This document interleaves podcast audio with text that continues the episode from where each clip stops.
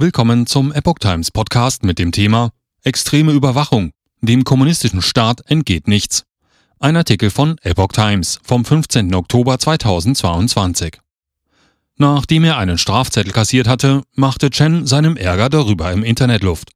Wie einfältig doch die Verkehrspolizisten seien, lästerte der Mann aus der chinesischen Provinz Henan auf seiner Seite bei WeChat. Wenige Stunden später stand die Polizei vor seiner Tür nahm Cheng wegen Beamtenbeleidigung fest und ließ ihn erst fünf Tage später wieder frei.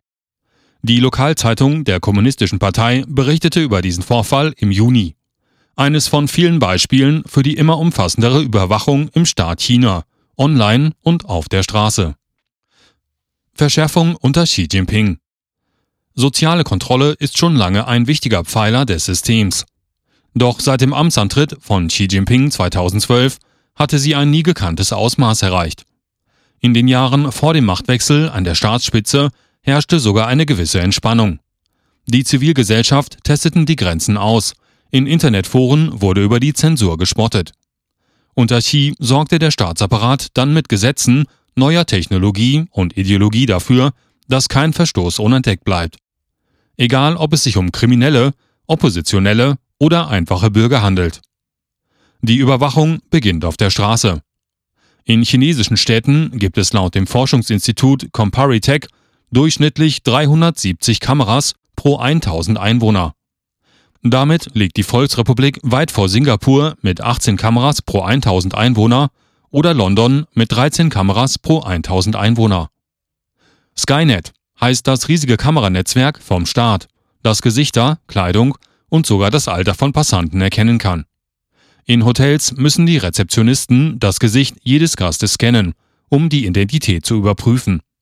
Auch beim Online-Shopping und beim Mieten von Fahrrädern oder Autos muss ein Ausweis vorgelegt werden. Werden ständig überwacht. Der Dokumentarfilmer und Aktivist Lu Yuyu erzählte der Menschenrechtsorganisation Amnesty International, wie die Polizei ihm und seiner Freundin Li Tingyu 2016 aufgrund einer Online-Bestellung auf die Spur kam und sie festnahm. Wir werden ständig überwacht, sagte ein Umweltaktivist, der anonym bleiben möchte. Während der Pandemie wurde die staatliche Kontrolle noch weiter verschärft. Eine Corona-App bestimmt seitdem, wer wohin gehen darf. Zwar führten auch andere Länder auf der Welt Überwachungssysteme ein, aber der eigentliche Unterschied in China ist das Fehlen unabhängiger Medien und einer Zivilgesellschaft, die in der Lage wären, diese Neuerungen ernsthaft zu kritisieren sagt Jeremy Daum vom Paul Tsai China Center an der Yale Law School in den USA. Digitale große Mauer Die sogenannte digitale große Mauer zensiert das Internet in China, indem sie viele ausländische Websites blockiert.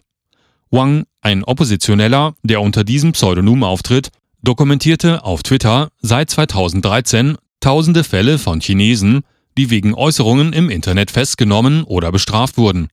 Darunter sind auch Menschen, die über eine mysteriöse Krankheit in der Stadt Wuhan berichteten, die sich später als Covid-19 herausstellte. Das harsche Vorgehen ist nur möglich, weil die Betreiber der Online-Netzwerke mit der Polizei kooperieren. Weibo, das chinesische Twitter, beschäftigt tausende Inhaltsmoderatoren und blockiert automatisch jedes politisch sensible Wort, wie beispielsweise den Namen Peng Shui. Die berühmte Tennisspielerin hatte im Winter einen Politiker des sexuellen Missbrauchs beschuldigt. Xi habe die Gesellschaft und den Staat so umgestaltet, dass die Partei vorschreibt, was das Volk wissen, fühlen, denken, sagen und tun soll, urteilt Vivian Shui, emittierende Professorin für zeitgenössische China-Studien in Oxford.